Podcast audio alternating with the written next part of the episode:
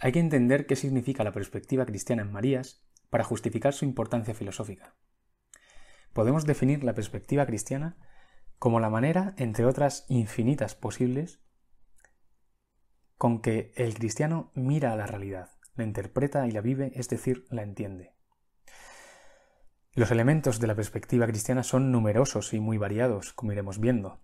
Por ejemplo, frente a la perspectiva que entiende la muerte como el final absoluto, el cristiano la vive como el preludio de su resurrección. Frente a un posible relativismo moral, el cristiano piensa muy en serio sobre la posibilidad real del malogro de la propia vida si no vive con amor y con esfuerzo moral. Frente a una perspectiva nihilista o del absurdo, el cristiano postula el sentido y la inteligibilidad de lo real, etc. Vamos a ver brevemente cómo aparece desde la perspectiva cristiana el conjunto de la realidad, mencionando algunos de esos ingredientes principales de que habla Marías en su obrita titulada justamente así, La perspectiva cristiana, que paso a enumerar sin demasiada pretensión de exhaustividad. Uno primero es que el cristiano parte de la inteligibilidad de la vida humana y de la realidad, del sentido de ambas. Inteligibilidad no quiere decir resolución, ni que la realidad no tenga enigmas, misterios, dificultades. Quiere decir justamente que aun en esos casos se entiende la vida humana como capaz de descubrir en la realidad la presencia del misterio, como dice Marías. Derivada de la inteligibilidad y el sentido personal de la vida, está, cito, la esperanza de que la realidad tenga sentido, la creencia de que lo tiene y de que por eso puede buscarse e indagarse. Esta creencia ha tenido vigencia en Occidente durante siglos. Fin de la cita. ¿Y acaso explique este hecho numerosos avances científicos de Occidente? Pues nadie investigaría una naturaleza si no partiera de la creencia de que es inteligible. Segundo, otro ingrediente de la perspectiva cristiana es el enraizamiento y la historia. El cristiano podemos decir que está situado históricamente. Se sabe parte concreta de una historia de la salvación perdón, con etapas claramente distinguidas. Por ello, forma parte de la vida cristiana el ejercicio de la conmemoración y el recuerdo. Parte de esta memoria cristiana implica recordar las raíces históricas de donde emergió el judaísmo, Grecia y Roma. Estas tres raíces están personificadas, señala con perspicacia Marías, en Pablo de Tarso, que era de condición judía, de helenización intelectual y ciudadano romano de nacimiento. Y las tres juntas se resumen en una palabra, Occidente. La herencia judía del cristianismo es más conocida por todos, pero también es señalable que Grecia, cito, significa en la historia de la humanidad una perspectiva dominada por una exigencia de lucidez por la visión teórica. Fin de la cita. Además, la visión griega implica también una visión teológica sobre Dios que va a ser esencial para el cristianismo según Marías, y supone creer que respecto de Dios cabe el error intelectual, pero también el acierto. Señala Marías, cito, que pertenecen al cristianismo las dos fórmulas expresadas por San Agustín y San Anselmo. Fides querens intellectum. La fe que busca la inteligencia que se, se esfuerza por entender. Fin de la cita. Sin todo lo griego, la perspectiva cristiana no sería lo que es ni resultaría inteligible. Fin de la cita. Respecto de Roma, señalará Marías que su misión fue hacer real lo que en Grecia era sobre todo teórico, es decir, institucionalizar las ideas griegas. Tercer elemento, la confianza en el lenguaje, aun con conciencia de insuficiencia. Esa confianza griega en la razón humana implica una confianza en sus conceptos, cito, que permiten la intelección, la comprensión de la realidad. Fin de la cita. Señala Miguel García Baró, en sus ensayos sobre el absoluto, que la revelación cristiana, cito, supone el carácter esencialmente adecuado de las palabras humanas para la comunicación de muchas de las cosas supremas. Fin de la cita. María expone el ejemplo de Pentecostés en el libro de los Hechos. Cada uno oye predicar a los apóstoles en su propia lengua los misterios del cristianismo. Y esto da una confianza muy fuerte en el lenguaje y las palabras e implica el siguiente ingrediente. Cuarto, equiparación de todos los pueblos y universalidad del mensaje cristiano. Este punto implica, o debería implicar, mejor dicho, la exclusión en la perspectiva cristiana de cualquier tipo de nacionalismo, tanto los de una nación real como los de naciones inventadas. El nacionalismo, si se mira bien, es anticristiano, pues va frontalmente en contra de su universalidad. El cristianismo implica, cito, apertura a todas las formas posibles de la vida humana, sin adscribirse exclusivamente a ninguna. Fin de la cita. Punto quinto, la realidad entera es entendida como novedad ex nihilo. El relato del Génesis, señala Marías, cito, no se trata de una cosmogonía, sino de algo bien distinto. Por lo pronto, creación, posición en la existencia de algo nuevo antes inexistente. Fin de la cita. Para Marías, la sucesión incesante en Occidente de estilos artísticos, cito, formas literarias, sistemas intelectuales, formas políticas, se puede interpretar como una de las consecuencias de esta perspectiva cristiana. Fin de la cita. La humanidad anda a la busca de una novedad, cito, de una perfección inasequible, pero al mismo tiempo propuesta como una meta deseable. Fin de la cita. Eh, sexto, perspectiva cristiana e historicidad. Cito a Marías, la historicidad afecta la realidad total de la religión cristiana a lo largo de los siglos. Esto ha llevado a que el cristianismo se haya asociado a contenidos que no le son esenciales, que incluso pueden ser adversos a su profunda inspiración religiosa.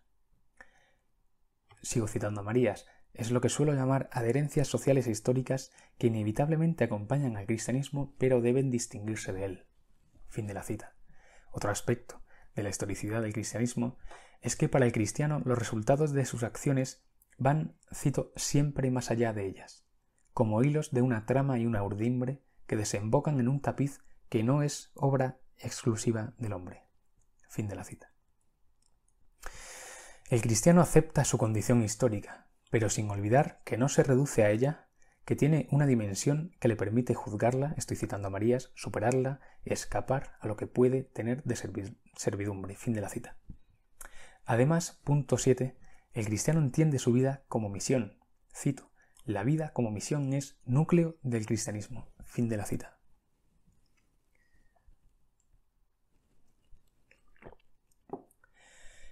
Cada vida cristiana es una misión inserta dentro de la misión del cristianismo, como proyecto histórico que consiste, por lo pronto, cito, en la difusión a todos los pueblos, la comunicación de la luz a todo hombre que viene a este mundo. Fin de la cita.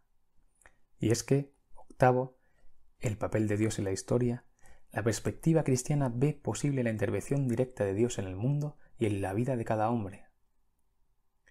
Para el cristiano, cito, Dios será un nombre propio, un nombre personal. Además de creador, es Padre, Padre común de todos los hombres. La unicidad de Dios y su paternidad se corresponden con la fraternidad de todos los hombres por ser hijos de Dios, no ya semejantes, sino hermanos, sin distinción ni privilegio. Fin de la cita. Por otro lado, la noción de providencia, cito, ha desempeñado un papel primordial en la perspectiva cristiana, a lo largo de casi toda la historia. Fin de la cita. Filón de Alejandría, como es sabido, identificaba lo más genuino de la religión justamente con la vivencia de la providencia. Creer en Dios sería, primero de todo, para Filón, creer en su providencia. Todo esto implica el optimismo. Si se incluye en la visión de lo real la existencia de Dios y lo que significa para el hombre, cito a Marías, el balance tiene que ser superabundantemente positivo, sean cualesquiera los males que se puedan descubrir y acumular. La única respuesta cristiana a la realidad tiene que ser sí. Fin de la cita. Ligado a esto está noveno, la visión amorosa de Dios, Dios como amor. Leibniz, que escribe en su Teodicea, que cito, el cristianismo dio al pueblo la religión de los sabios, fin de la cita, dirá que Dios es encantador, y que hay que tener ternura con respecto de él. Cito, Jesucristo quiso que la divinidad fuera objeto no sólo de nuestro temor y de nuestra veneración, sino también de nuestro amor y nuestra ternura, escribe en el prefacio Saura. De igual manera señala Marías que el cristiano se siente amado por Dios, no sólo creado, sino individual y personalmente atendido por la infinitud de Dios. Fin de la cita. Derivada de la visión amorosa de Dios está en primer lugar, el punto décimo, la concepción del hombre como criatura amorosa, imagen de Dios no en el sentido solo de la racionalidad, sino del amor. El énfasis en que la humanidad depende solo del uso de la razón ha llevado a muchas catástrofes que hemos visto en el siglo XX. Y en segundo lugar, el punto undécimo, la persona como ser en relación, derivada de la Trinidad. Unamuno decía Cito, una persona aislada deja de serlo. ¿A quién en efecto amaría? Y si no ama, no es persona. Fin de la cita. También Feuerbach dedicó reflexiones interesantísimas a este respecto, inspirándose paradójicamente en el cristianismo. Frente a, a, la impenetrabilidad de los cuerpos que nos enseña la física, María sostiene la interpenetración de las personas, la mutua habitabilidad de unas personas dentro de otras, basada en la concepción teológica cristiana de perijóresis, según, según la cual unas personas divinas habitan y existen, inexisten, dice el concilio de Florencia, en las otras. Otro punto importante es 12. La libertad personal. Para el cristiano Dios no solo nos crea libres, dice María, sino que nos pone en libertad. Cito, nos consigna a ella. Fin de la cita. Leibniz escribe también en el prefacio a su Teodicea, cito, que si no hay libre albedrío, entonces no hay moralidad en las acciones, ni justicia ni injusticia, ni tendrían sentido los castigos o los premios. Fin de la cita. Esta libertad es también intelectual, pues como dice un querido profesor mío, cito Jesús es el logos que libera al hombre de todos los mitos. Fin de la cita. Mitos como las ideologías, la propaganda, la mentira. Fruto de esta libertad profunda del hombre está, 13, la irreductibilidad de la bondad y de la maldad humana. La maldad humana es, cito ahora Julián Marías, un hecho sobrecogedor que no se puede escamotear como se intenta hacer de muchas maneras que convergen en una reducción de lo personal a lo cósmico, biológico, orgánico, social o cualquier otro mecanismo explicativo. Fin de la cita. 14. La dignidad de la persona. Si para Heidegger el hombre es fundamentalmente ser en el mundo, para Marías es, primero de todo, ser en la carne, ser en la vida única e irrepetible de cada ser humano, digno en todos los casos de amor, de respeto, de cuidado, y sólo después también ser en el mundo. En la teología cristiana, la segunda persona divina, cito, asume la condición humana con todos sus atributos, carne, alma y cuerpo, mundanidad, nacimiento y muerte, trayectoria vital, historicidad. Alguien con quien se pudo convivir, con quien se pudo hablar y a quien se puede imaginar. Fin de la cita. Como decía Tomás de Aquino en el siglo XIII, por la encarnación de Dios, cito, somos aleccionados acerca de la gran dignidad de la naturaleza humana. Fin de la cita. Y esa encarnación, cito ahora a Julián Marías, es permanente. Fin de la cita. Dios sigue siendo hombre toda la eternidad. Número 15 y último, pero en absoluto menos importante, más bien al contrario, está la creencia en la vida perdurable. El cristianismo parte de dos nociones fundamentales. La primera, que la otra vida tiene que ver con esta. En segundo lugar, que ese desenlace es extremo, la suma felicidad o la suma infelicidad, y que en alguna medida depende de la persona misma. Fin de la cita. María señala que sería más apropiado en el cristianismo decir vida perdurable que vida eterna. Actualmente escribe, cito, la desaparición de ese horizonte dramático de la convicción de que está en juego la totalidad del destino personal ha atenuado increíblemente la expectativa de la vida perdurable. Fin de la cita. A este respecto dice Marías unas fuertes palabras. Cito. La omisión de la expectativa en la perduración es la máxima infidelidad al cristianismo. Fin de la cita.